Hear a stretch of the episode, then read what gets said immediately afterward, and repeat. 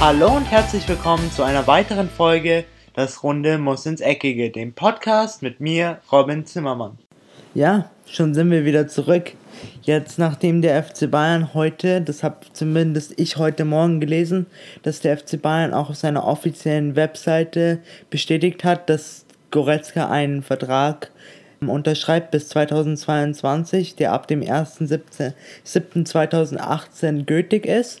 Deswegen habe ich mir für die heutige Folge überlegt, machen wir doch mal eine kleine sozusagen Special-Folge, wo wir nur über Goretzka reden, wo ich euch ein bisschen was über ihn erzähle, meine Meinung.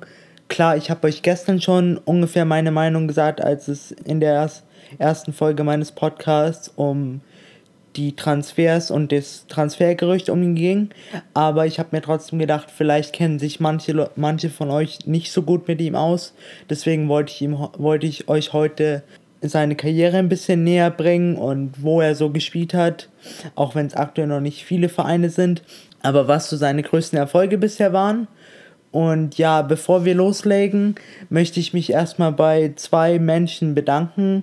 Das ist zum einen mein Papa und meine Mama, weil die machen diesen Podcast auch möglich. Zum Beispiel mein Papa macht alles, was die Technik betrifft. Also er ist derjenige, der meine Webseite für meinen Podcast erstellt hat und der auch immer die Folgen zuschneidet und hochlädt. Und dann auch an meine Mama, die zum Beispiel bei der ersten Folge, wo ich mir noch ein Skript geschrieben habe, jetzt habe ich mir gedacht, für die heutige Folge mache ich es mal etwas freier und versuche es einfach mal aus dem Stegreif, weil ich mir heute, weil ich mich heute ein bisschen eingelesen habe in die Karriere von Leon Goretzka und ich habe mir gedacht, warum nicht? Du kannst es ja auch mal mit dem Stegreif probieren. Ja, genau, also auch ein großes Dankeschön an meine Mama, weil die hat bei meiner ersten Folge hat sie Korrekturlesen gemacht zum Beispiel und sie hat auch vieles bei meinem Skript verbessert. Also wenn euch der Podcast gefallen hat, könnt ihr euch eigentlich auch bei meiner Mama bedanken, weil sie war eigentlich einer der Gründe, warum die erste Folge so gut angekommen ist und warum auch die erste Folge von der Qualität her so gut war. Ja, genau. Also dann denke ich mir nach 2 Minuten 22 Intro legen wir doch mal los. Also, gestern hat, also ja, eigentlich heute in der Früh bei, in Deutschland gestern, äh, hat der FC Bayern auf seiner offiziellen Webseite bestätigt, dass Leon Goretzka sich ab dem 1.7.2018 dem FC Bayern anschließen wird. Ich persönlich, wie auch schon gestern gesagt, halte das eigentlich für einen perfekten Transfer für den FC Bayern, weil er bringt alles mit, was ein Spieler des FC Bayern braucht. Schnelligkeit, Dribbelstärke, er ist passstark, er kann sich gut nach vorne einschalten, arbeitet aber auch nach hinten mit und ist nicht zu faul, die Wege zu gehen. Und das ist genau das, was der FC Bayern in wichtigen Spielen braucht. Und er hat einfach auch diese gewisse Mentalität, die ihn einfach für mich zu einem sehr, sehr guten Spieler macht und die mir auch zeigt, dass er auf jeden Fall das Zeug dazu hat, sich beim FC Bayern durchzusetzen. Genau, dann habe ich mir jetzt gedacht, warum schauen wir nicht mal seine Karriere durch? Also er hat angefangen seine Karriere, er ist alle Jugendmannschaften des ähm, FC Bochum ist er, ist er durchlaufen. Also er hat die U17 gespielt, die U18 und die U19, obwohl es die U18 gar nicht mehr gibt. Also er hat die U17 und die U19 durchlaufen. Dann hat er sich 2015 für einen Wechsel von einer, von einer Transfersumme ähm, die ungefähr bei 3 Millionen Euro lag, hat er sich für einen Wechsel zum FC Schalke 04 entschieden, wo er erst äh, in der U-National, also in der U-Mannschaft gespielt hat, aber dann relativ schnell wurde der damalige Trainer auf ihn aufmerksam und hat ihn dann hochgezogen. Und ja, jetzt sehen wir ja, wo es hingeführt hat. Jetzt ist er zum Beispiel ein etablierter Nationalspieler in der Nationalmannschaft und hat zum Beispiel, was mich persönlich ganz, ganz sehr beeindruckt hat, als ich mir 2016 den Confed Cup angeschaut hat, fand ich, dass er eigentlich der Spieler war, der am meisten rausgestochen ist in der Nationalmannschaft. Allein durch seine Laufstärke, die er geleistet hat, zum Beispiel äh, in den zwei Spielen gegen Chile, ist mir extrem aufgefallen, dass er einfach der war, der die Mannschaft immer vor vorangepeitscht hat, auch wenn es mal nicht so gut lief, weil, seien wir mal ganz ehrlich, Chile war der härteste Gegner für Deutschland in der Gruppe als auch im Finale. nicht im Finale, im Halbfinale. Im Finale ging es ja dann gegen Spanien, wo Mitchell Weiser das unglaubliche Kopfballtor gemacht hat, wo dann Deutschland auch am Ende siegreich vom Platz gehen konnte. Ja, also und dann, jetzt wurde gestern, wie schon gesagt, der Transfer bestätigt und dann habe ich mal so durch die sozialen Netze geschaut, was so die anderen Leute, also vielleicht waren es auch, waren auch welche von euch dabei, die ihre Meinung in den sozialen Netzen kundgetan haben. Aber ich habe mal so allgemein, würde ich es mal so zusammenfassen, dass viele Leute den Transfer eigentlich neutral sehen. Bis auf natürlich, was auch verständlich ist, manche Schalker-Fans sind nicht so glücklich, weil sie hätten sich natürlich erhofft, dass meiner Meinung nach der aktuell beste Spieler auf Schalke natürlich ihn noch ein bisschen länger erhalten bleibt, weil in der aktuellen Saison hat er ihn auch, war er auch einer der Gründe, warum sie jetzt aktuell Dritter sind, obwohl sie eigentlich auch, für mich sind sie eigentlich Zweiter, weil das letzte Spiel, das hätten sie einfach nicht unentschieden spielen dürfen. Und deswegen kann ich total verstehen, warum Schalke-Fans nicht so ganz glücklich über den Transfer sind. Aber die Rest das, die restliche Welt in der Bundesliga sieht das irgendwie gelassen. Alle Experten haben, genauso wie ich, auch schon gesagt, dass sie das eigentlich vorhergesehen haben. Und ja, der FC Schalke hat auch eine Stellungnahme dazu abgegeben. Christian Heidel klang auf der Pressekonferenz natürlich etwas enttäuscht und ernüchtert. Klar, nachdem der beste Spieler sich dazu entscheidet, den Verein zu verlassen, da wäre ich jetzt persönlich als Sportdirektor auch nicht so ganz glücklich aber man muss es, man muss ihn einfach jetzt irgendwann ziehen lassen. Ich meine, der Junge will sich weiterentwickeln. Er will auch jetzt irgendwann mal um Titel mitspielen. Klar, er hat schon den Confed Cup gewonnen, aber er will natürlich auch auf Vereinsebene große Titel gewinnen, wie zum Beispiel die Meisterschaft, den DFB-Pokal oder die Champions League. Und wo hast du aktuell bessere Chancen als deutscher Spieler, wenn du in der Bundesliga bleiben willst, als beim FC Bayern München? Von daher kann ich eigentlich die Entscheidung von Leon Goretzka total verstehen. Und ich kann dem FC Bayern eigentlich nur den FC Bayern nur beglückwünschen für den Transfer. Die FC Bayern-Fans waren natürlich heute alle außer Rand und Band, zum Beispiel alle Facebook-Gruppen, die ich durchgeschaut habe, die, um die sich um den FC Bayern ha handeln, die waren alle super glücklich, haben ihn alle ganz herzlich willkommen, willkommen geheißen und ja, dann hat sich am Ende des Tages hat sich Leon Goretzka auch nochmal selber zu Wort gemeldet, was ich auch sehr schön fand, dass er nicht so klang, als, als hätte er jetzt unbedingt den Wechsel gewollt. Er hat einfach seine, seine Position erklärt und er hat sich auch schon mal ganz lieb bei Schalke für alles, was sie für ihn getan haben, bedankt.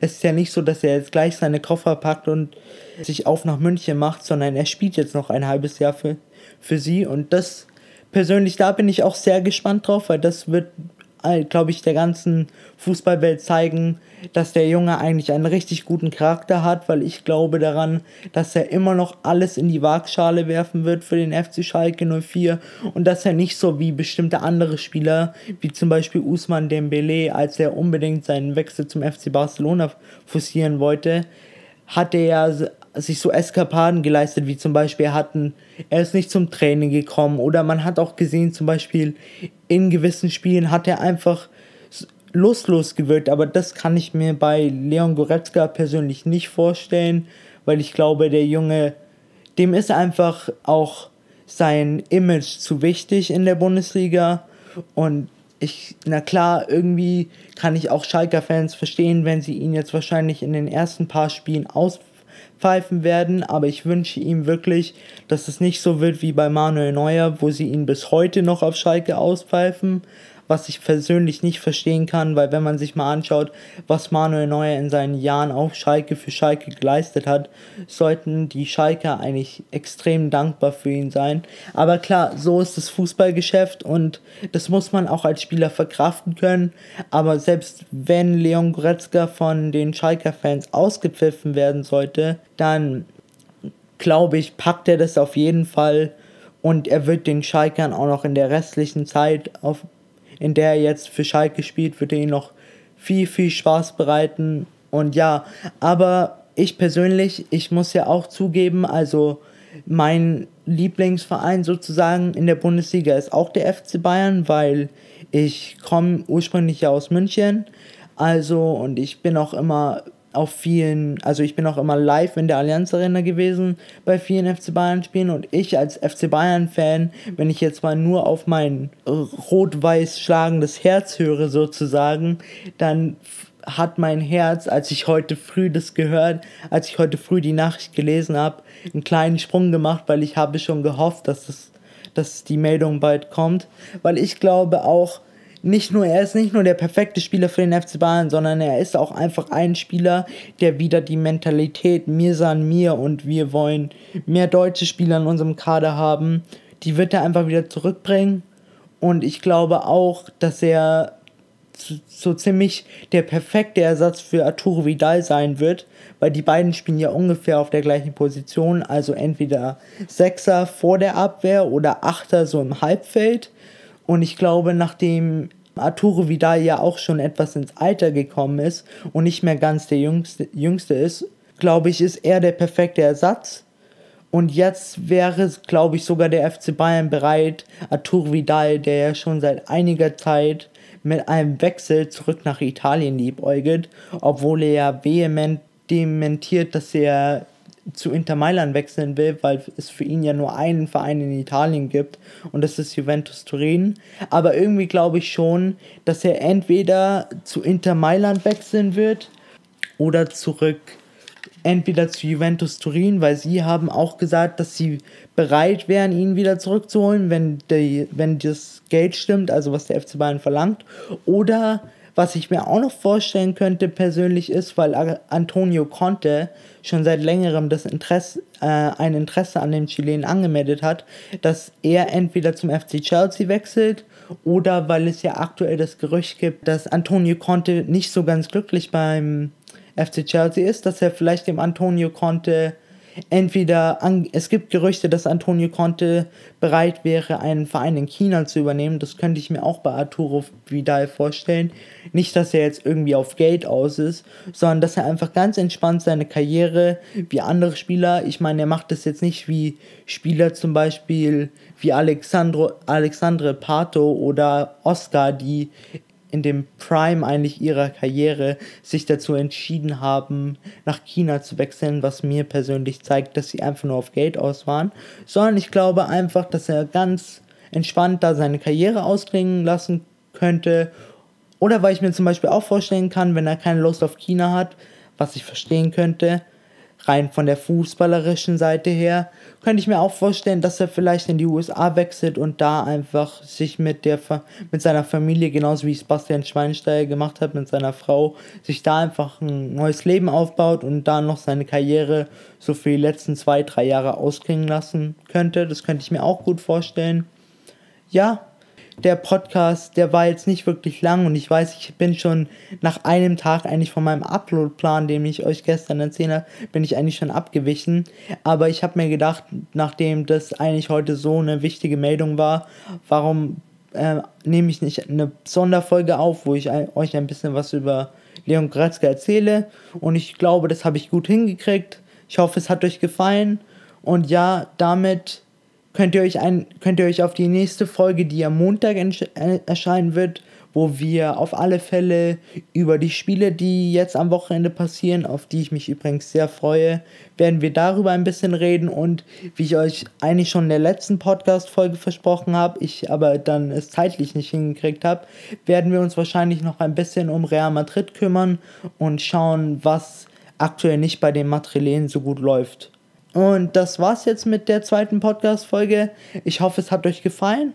Und apropos, falls ihr ein Feedback da lassen wollt oder oder einen Kommentar schreiben wollt, sodass ihr, dass der Podcast auch ein bisschen interaktiv werden kann, könnt ihr zum einen auf iTunes auf meinen Podcast klicken. Da gibt es einen Link, der ist unter Folgen-Webseite gelistet.